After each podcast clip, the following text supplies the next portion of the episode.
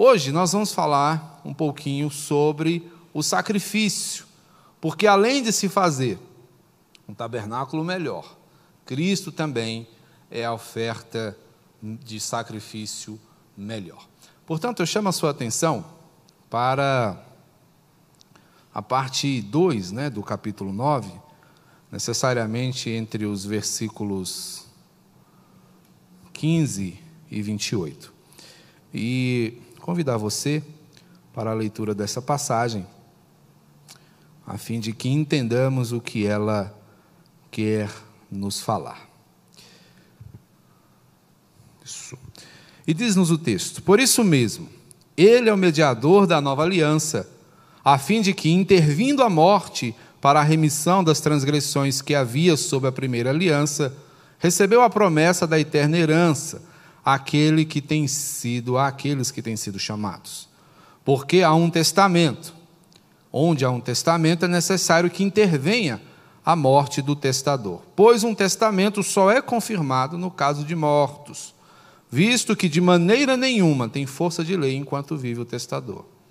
Pelo que nem a primeira aliança foi sancionada sem sangue, porque, havendo Moisés proclamado todos os mandamentos segundo a lei a todo o povo, tomou o sangue dos bezerros e dos bodes com água e lã tinta de escarlate e sopo e aspergiu não só o próprio livro, como também sobre o povo, dizendo: Este é o sangue da aliança, o qual Deus prescreveu a vós outros.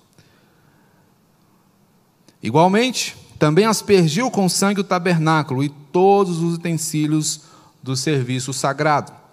Com efeito, quase todas as coisas, segundo a lei, se purificam com sangue, e sem derramamento de sangue não há remissão. Era necessário, portanto, que as figuras das coisas que se acham nos céus se purificassem com tais sacrifícios, mas os, as próprias coisas celestiais com sacrifícios a eles superiores.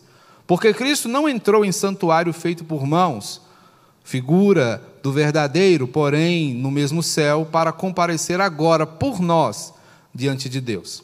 Mas ainda para se oferecer a si mesmo muitas vezes, como o sumo sacerdote, cada ano entra no Santo dos Santos com sangue alheio. Ora, neste caso, seria necessário que ele tivesse sofrido muitas vezes, desde a fundação do mundo Agora, porém, ao se cumprirem os tempos, se manifestou uma vez por todas para aniquilar, pelo sacrifício de si mesmo, o pecado. E assim como aos homens está ordenado morrerem uma só vez, vindo depois disto o juízo, assim também Cristo, tendo se oferecido uma vez para sempre para tirar os pecados de muitos, aparecerá segunda vez, sem pecado, aos que o aguardam para a salvação. É muito interessante, irmãos, que hoje, exatamente num dia em que celebramos a ceia do Senhor, nós falemos disso. Vimos aqui, de forma ilustrada, simbólica, o sacrifício de Cristo Jesus. Esta mesa ela tem como objetivo nos lembrar do que Cristo já fez por nós. Todos nós temos em mente os feitos de Jesus. A cada ano, a cada momento, é? nós somos lembrados disso. A cada domingo, nós somos reiterados acerca do que compreende os feitos de Jesus. Estamos aí chegando à época da Páscoa e ali nós vamos relembrar o seu sacrifício, a sua ressurreição.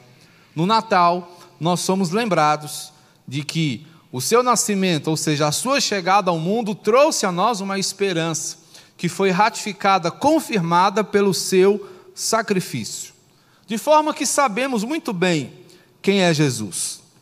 Sabemos muito bem o que ele fez por nós. Até aqui nós temos estudado, não é que Cristo, ele é o mediador de uma aliança melhor, ou seja, nos concedeu transformação real. Também é o sacerdote de um tabernáculo melhor, dando-nos, a mim e a você, acesso pleno à presença de Deus. Temos também a certeza de que Ele é a oferta de um sacrifício melhor. E quando pensamos nisso, nós temos o entendimento de que Cristo fez algumas coisas que são importantíssimas para nós, não é? É interessante considerarmos o fato de que Cristo ele agiu no passado, age no presente e agirá no futuro. Então, em relação a Jesus, a nossa visão deve ser retrospectiva, perspectiva e prospectiva. Ou seja, devemos olhar para o passado. E o que que Cristo fez? Ele veio ao mundo. Ele habitou entre nós, ele se fez carne, ele assumiu uma posição semelhante à nossa. Ele veio para cumprir aquilo que havia sido prometido pelas Escrituras. Ele é a realização das promessas do Senhor. O que ele faz hoje? Depois de ter vivido entre os homens, ensinado as pessoas, apresentado o reino dos céus, ele se sacrifica, ele morre em favor dos pecadores, ressuscita, caminha com eles durante mais um tempo, é assunto aos céus, e lá nos céus, o que ele faz agora é exatamente interceder por mim e por você. É interessante pensarmos quando lembramos do que consiste uma vida de oração, que entre outras coisas, orar é interceder, e Jesus ele intercede por você, por mim, por cada um de nós, exatamente no dia de hoje. Então, o que Cristo está fazendo? Ele está diante do Senhor, preparando um lugar para cada um de nós. Ele está diante do Senhor, orando por você, intercedendo por você, fazendo às vezes de um advogado junto a Deus em seu nome. E o que ele vai fazer? Quanto ao futuro, nós temos uma perspectiva maravilhosa que é a parousia, que é o retorno de Cristo Jesus, que é a sua volta, a qual deve consistir na grande esperança do crente. É isso, meus irmãos, que nós devemos aguardar todos os dias. Vivemos nesse mundo, trabalhamos aqui, corremos, né, como costumamos dizer, atrás dos nossos sonhos, lutamos né, pelos nossos objetivos, desenvolvemos a nossa missão, mas sempre com os olhos nos céus, sempre aguardando a abertura desses mesmos céus, para que Cristo venha de lá e nos leve juntamente com Ele, para que com Ele reinemos por todo sempre, pelos séculos dos séculos. Amém? Estamos o tempo inteiro, ou deveríamos pelo menos, estar a todo instante aguardando esse retorno precioso. Portanto, nós devemos caminhar sempre olhando para trás, no que diz respeito a Cristo. Não que você deva viver de passado, mas que você deva sempre se lembrar que Cristo veio a este mundo, que as promessas do Senhor se cumpriram, que o Salvador veio, habitou entre nós, cheio de graça e de misericórdia para fazer com que nós caminhemos hoje aqui com a certeza de que temos a sua assistência, de que os seus ensinos são verazes e são verdadeiros. Olhando para a frente, olhando para o nosso tempo, vivendo em perspectiva, procurando entender o significado de todas as coisas, mas sem, contudo, esquecermos o futuro, lembrando que Cristo virá segunda vez para consumar todas as coisas conforme ele tem dito. Portanto, Pensando um pouquinho nessas perspectivas, vamos entender o que, significa olhar para trás. É um chamado, meus irmãos, a uma visão retrospectiva. E viver em retrospectiva significa revisar aquilo que já foi feito, aquilo que já nos foi dado. Observem o que o texto nos diz aqui no verso 14, quando lemos assim: muito mais o sangue de Cristo, que pelo Espírito eterno a si mesmo se ofereceu sem mácula a Deus. Esse mesmo sangue purificará a nossa consciência de obras mortas, para servirmos ao Deus vivo. Cristo nos transformou por meio do seu sacrifício. Esse sacrifício nos purificou. Esse sacrifício nos tornou dignos do Senhor, que é santo, verdadeiro e puro. E por meio desse sacrifício ele nos deu a vida eterna. Por isso mesmo, verso 15, ele é o mediador da nova aliança, a fim de que, intervindo a morte para a remissão das transgressões que havia sob a primeira aliança, recebam a promessa da eterna herança aqueles que têm sido chamados.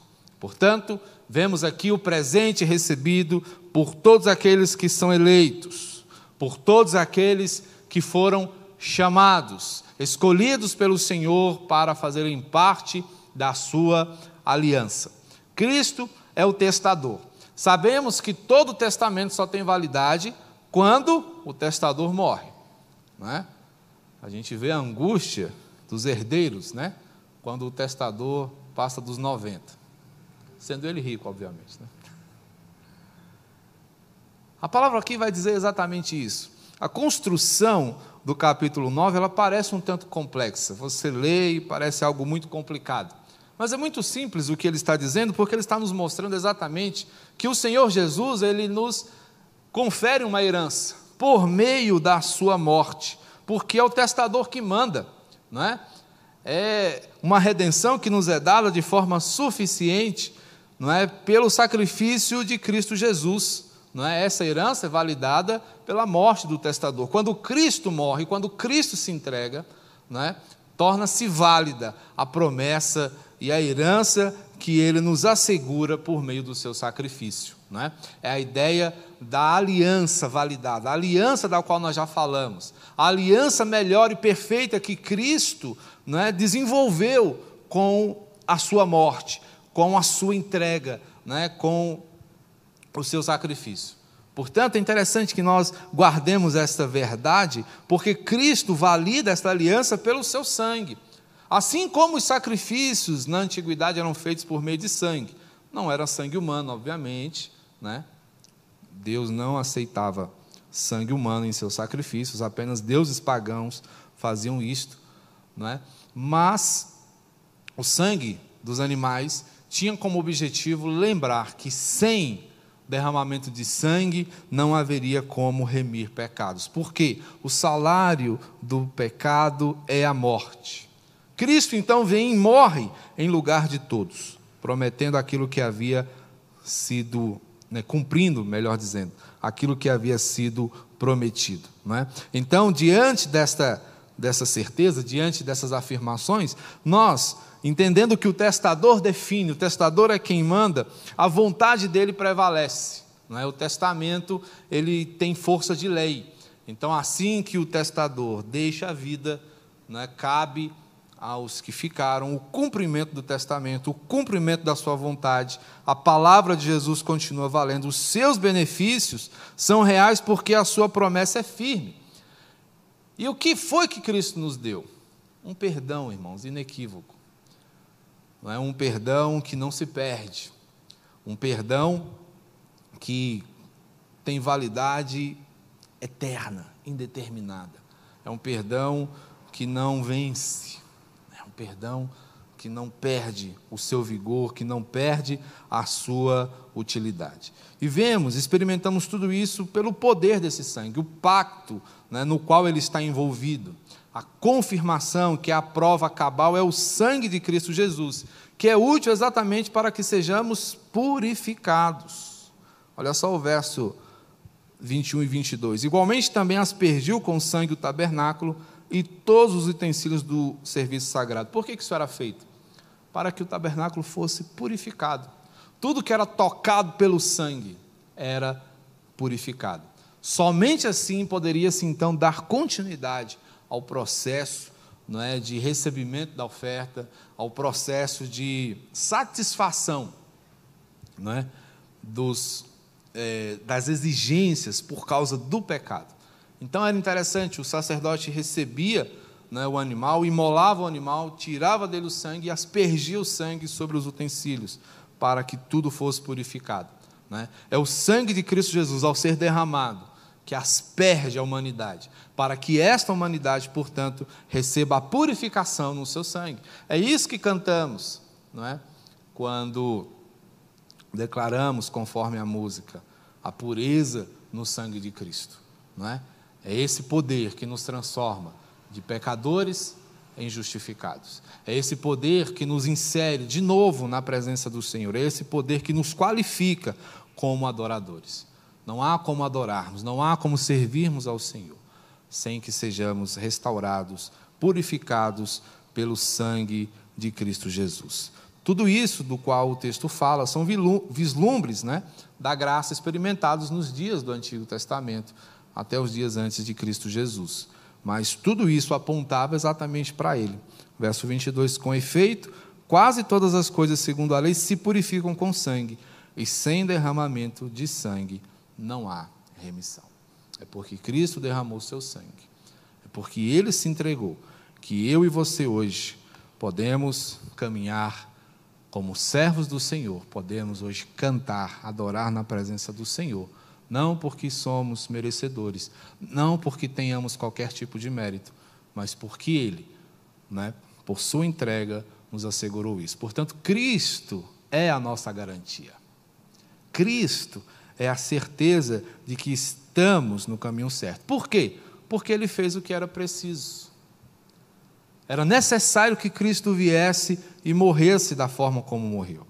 Então, o chamado aqui é para que você pare para que você pense no que Cristo realizou por você. Todo cristão deve fazer esse momento, deve dar uma parada na sua vida para repensar os feitos de Jesus. Costumeiramente nós paramos né, para relembrar. Puxa vida, aconteceu isso na minha vida.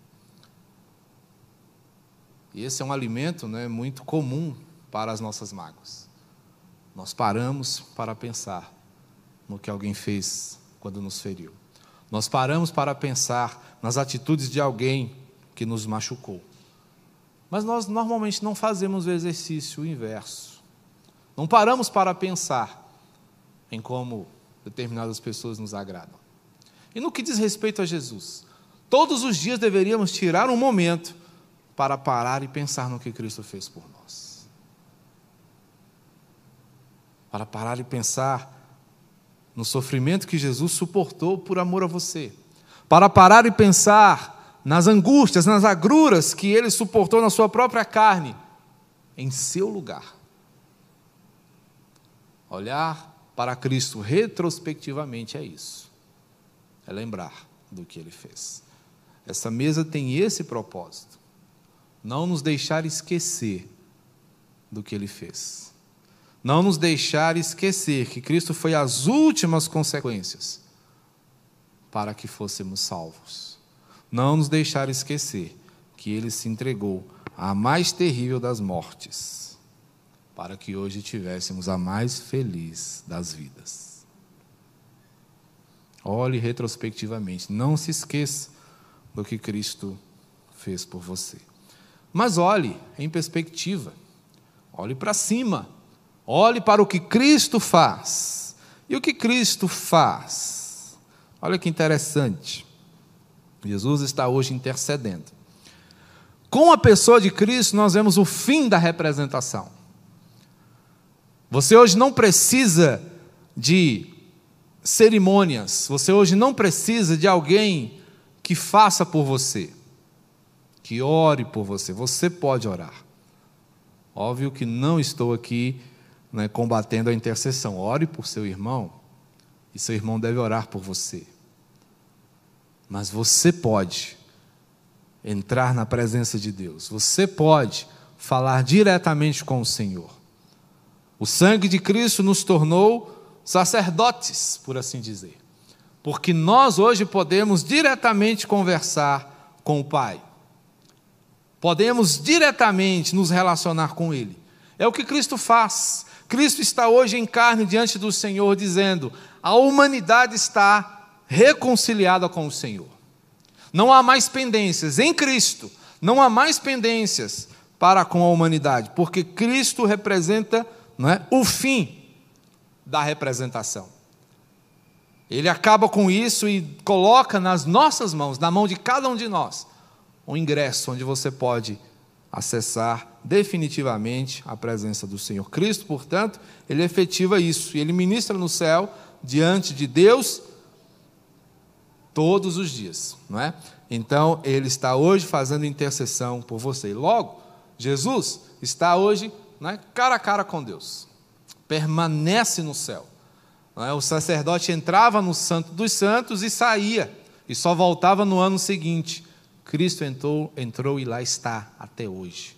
Por isso ele é um sacerdote perfeito. O sacerdote não podia permanecer lá porque o sacerdote humano, o sacerdote levita, porque ele era imperfeito. Ele cometia pecados. E em pecado não se pode estar na presença de Deus. A humanidade não suporta a santidade do Senhor. Por isso o sacerdote saía, ia fazer o que tinha que fazer e retornava. Mas Cristo não, ele rompeu o véu. Ele não só entrou e permaneceu, como também concedeu a cada um de nós acesso pleno à presença do Senhor. Olha só que lindo o verso 24. Porque Cristo não entrou em santuário feito por mãos, figura do verdadeiro, porém no mesmo céu para comparecer agora por nós diante de Deus. É lá que Cristo está. E por que Cristo está lá? Por sua causa, por você, falando a seu favor, trabalhando a seu favor, fazendo tudo para que você reconheça isso. Cristo, ele entra na presença do Senhor em suficiência e efetividade. Quando a gente fala de suficiência, a gente entende que não precisa fazer mais nada, o sacrifício foi perfeito. Nem ainda para se oferecer a si mesmo, muitas vezes, como sumo sacerdote. Olha que interessante. Cada ano entra no Santo dos Santos com o sangue alheio. Neste caso, verso 26, seria necessário que ele tivesse sofrido muitas vezes desde a fundação do mundo. Não é? Cristo ele sofre uma única vez, mas sofre de uma vez por todas. O sacrifício de Cristo ele não precisa ser refeito, ele não precisa ser representado todos os anos ou periodicamente.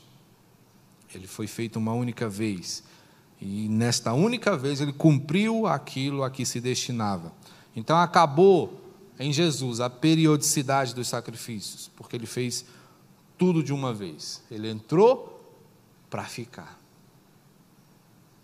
Não como sacerdote que entrava e saía e voltava de novo. Né? Portanto, é um sacrifício veraz, suficiente, é um sacrifício real, efetivo, atemporal. Esse sacrifício, inclusive, abrangeu todos aqueles que viveram antes de Jesus. A gente fica perguntando, puxa, o que aconteceu com Noé, com Abraão, com essa turma toda? Como é que eles foram salvos? Foram salvos por meio de Jesus também os sacrifícios, tudo que, aquilo que eles faziam, a sua devoção, tinha como objetivo apontar para Cristo. Cristo divide a história, mas quando ele chega no meio da história, ele abrange toda a história, antes e depois dele. Portanto, o sacrifício de Jesus ele é atemporal. E é exatamente aí que nós encontramos a perfeição do seu sacrifício. E, e exatamente por isso também ele ganha caráter definitivo. Tendo Cristo se oferecido uma vez para sempre para tirar os pecados de muitos. Então, o sacrifício de Jesus ele é abrangente nesse sentido. Ele não é universalista, ele é abrangente. Ou seja, todos aqueles que creram são abençoados e resguardados pela eficácia da sua entrega. Porque Cristo é o tratamento efetivo do pecado. Não há como sermos tratados do nosso pecado sem a pessoa de Cristo Jesus, sem o derramar do seu sangue puro e cristalino. Porque em Cristo, irmãos, nossa causa, ela está ganha. Em Cristo, em Cristo esta causa está encerrada, resolvida, completa. O débito está quitado, não é? Tudo está terminado porque Cristo fez tudo com êxito. Cristo não deixou ponta solta. Cristo não deixou nada para depois. Ele fez tudo o que tinha que fazer. Portanto, não restam saldos. É? E é justamente nesse ponto onde nós precisamos nos atentar, porque quando surgem heresias, quando surgem novos ensinos, não é preciso fazer isso, como nos dias dos apóstolos. Ah, beleza, você é salvo em Cristo, mas é preciso se circuncidar. É, você é salvo em Cristo, mas é preciso fazer esse ritualzinho como hoje né, ainda tem. Ah, somos salvos em Cristo, mas a minha participação é importante para que a salvação se complete. A minha participação é importante para que a bênção seja maior. Não.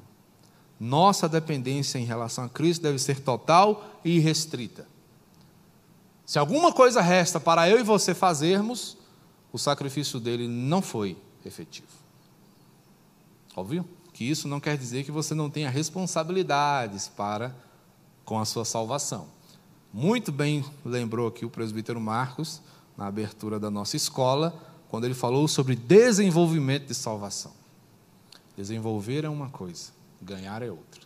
Você a ganha, você a recebe de graça, sem mérito, mas é sua responsabilidade desenvolver aquilo que você recebeu.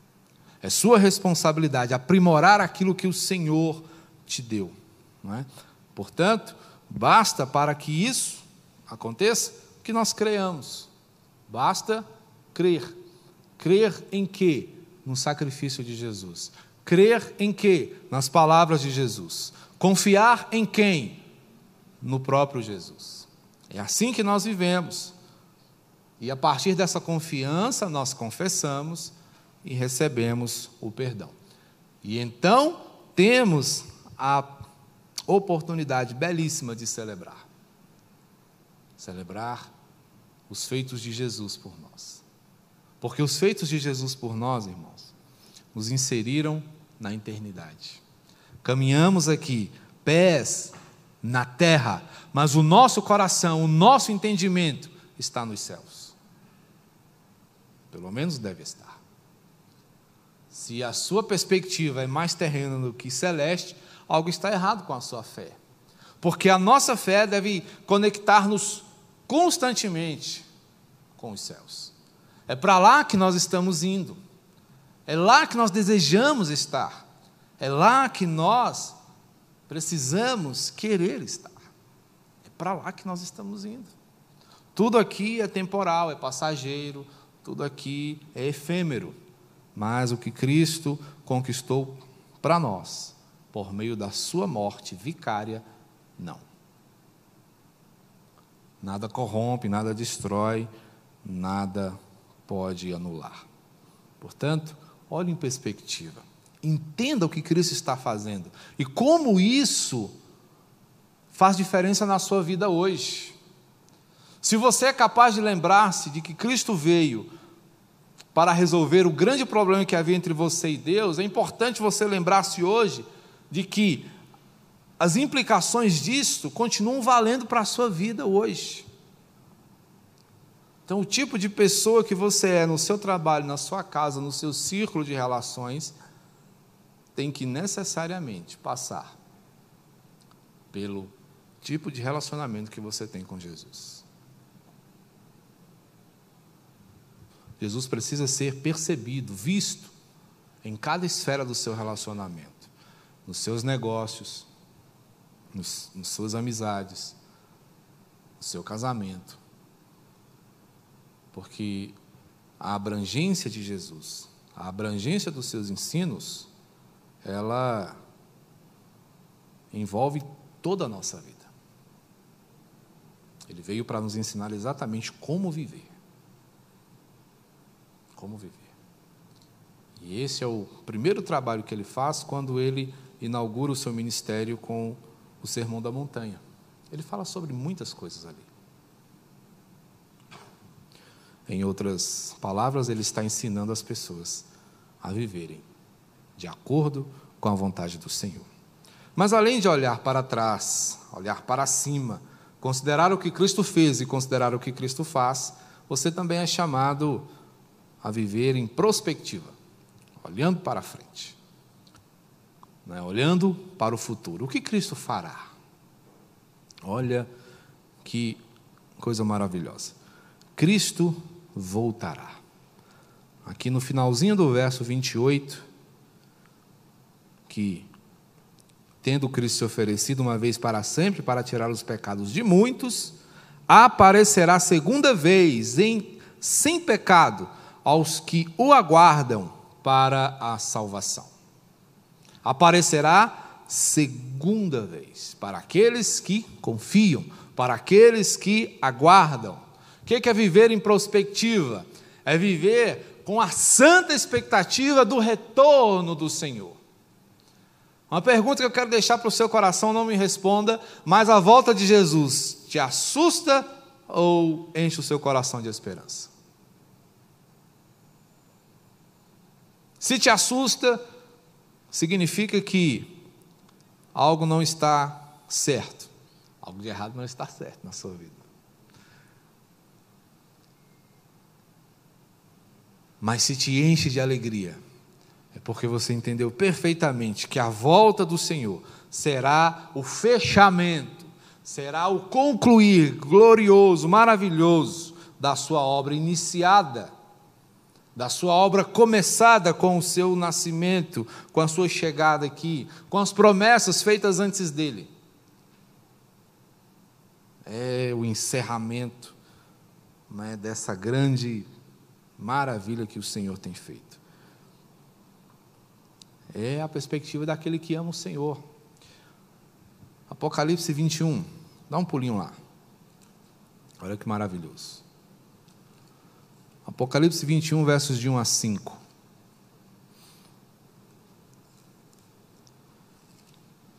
O livro de Apocalipse é um livro perfeito, uma mensagem poderosa.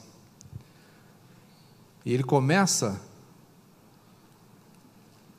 o penúltimo capítulo dizendo assim: Vi novo céu e nova terra, pois o primeiro céu e a primeira terra passaram, e o mar já não existe. Vi também a cidade santa, a nova Jerusalém, que descia do céu da parte de Deus, ataviada como noiva adornada para o seu esposo. Então ouvi grande voz vinda do trono, dizendo: Eis o tabernáculo de Deus com os homens, ele habitará com eles, eles serão povos de Deus, e Deus mesmo estará com eles, e lhes enxugará dos olhos toda lágrima, e a morte já não existirá, já não haverá luto, nem pranto, nem dor, porque as primeiras coisas passaram. Verso 5: E aquele que está sentado no trono diz: Eis que faço novas todas as coisas. E acrescentou: Escreve, porque estas palavras são fiéis e verdadeiras. Eis que faço novas todas as coisas.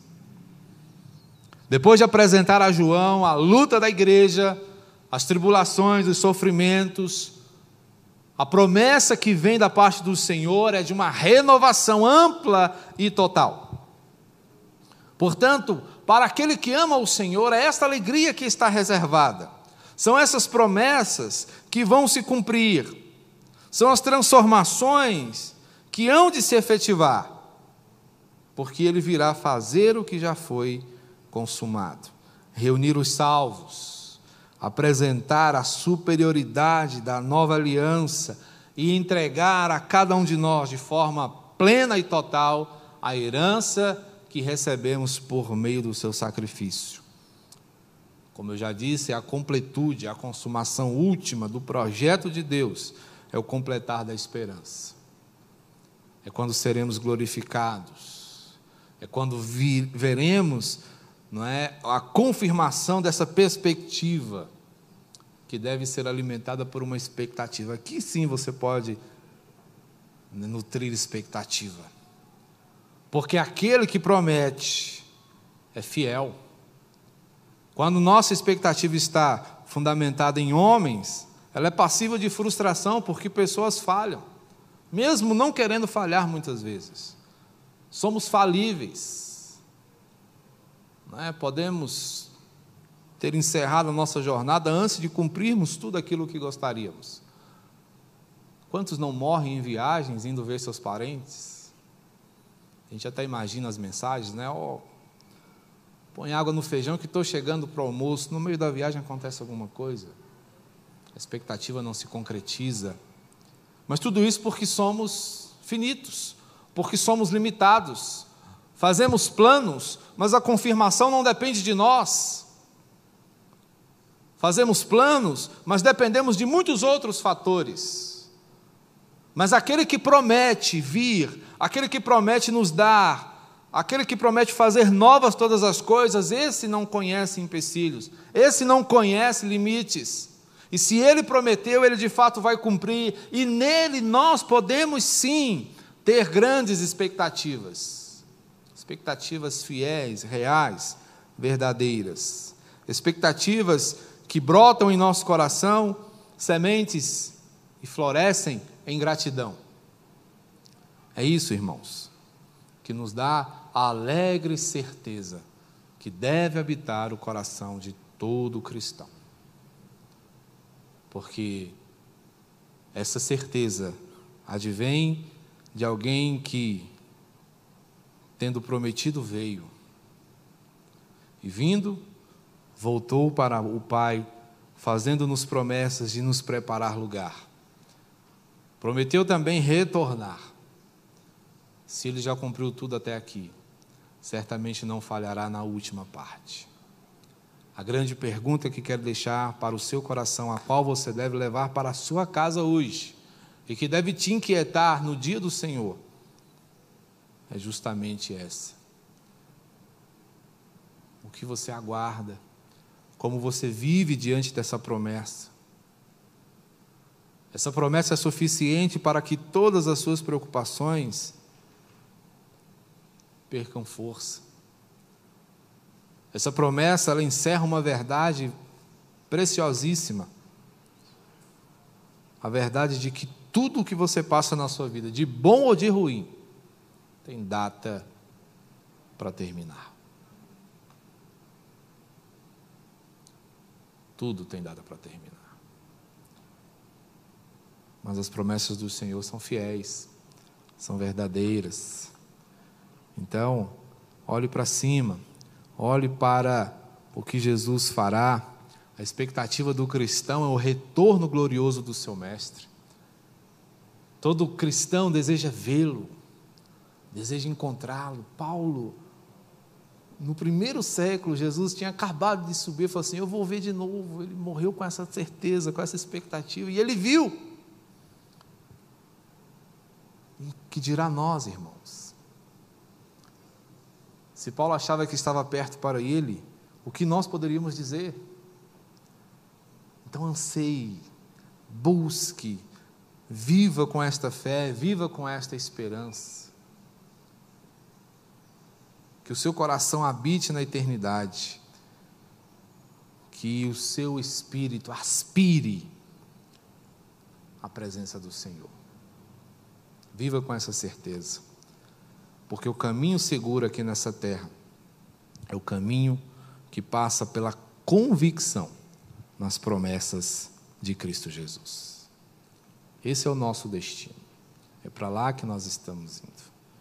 Só é possível em Cristo. Sem Cristo, nada é possível. Não o abandone jamais. Amém? Vamos orar? Bendito Deus, Pai gracioso, cheio de amor e bondade, nós te louvamos. E o que poderíamos dizer, Senhor, ante as maravilhas de Cristo, se não agradecer, se não te louvar, se não te bendizer? Obrigado, meu Pai, por tudo que Cristo fez, por ter abdicado da sua glória nos céus e nos encontrar aqui na terra.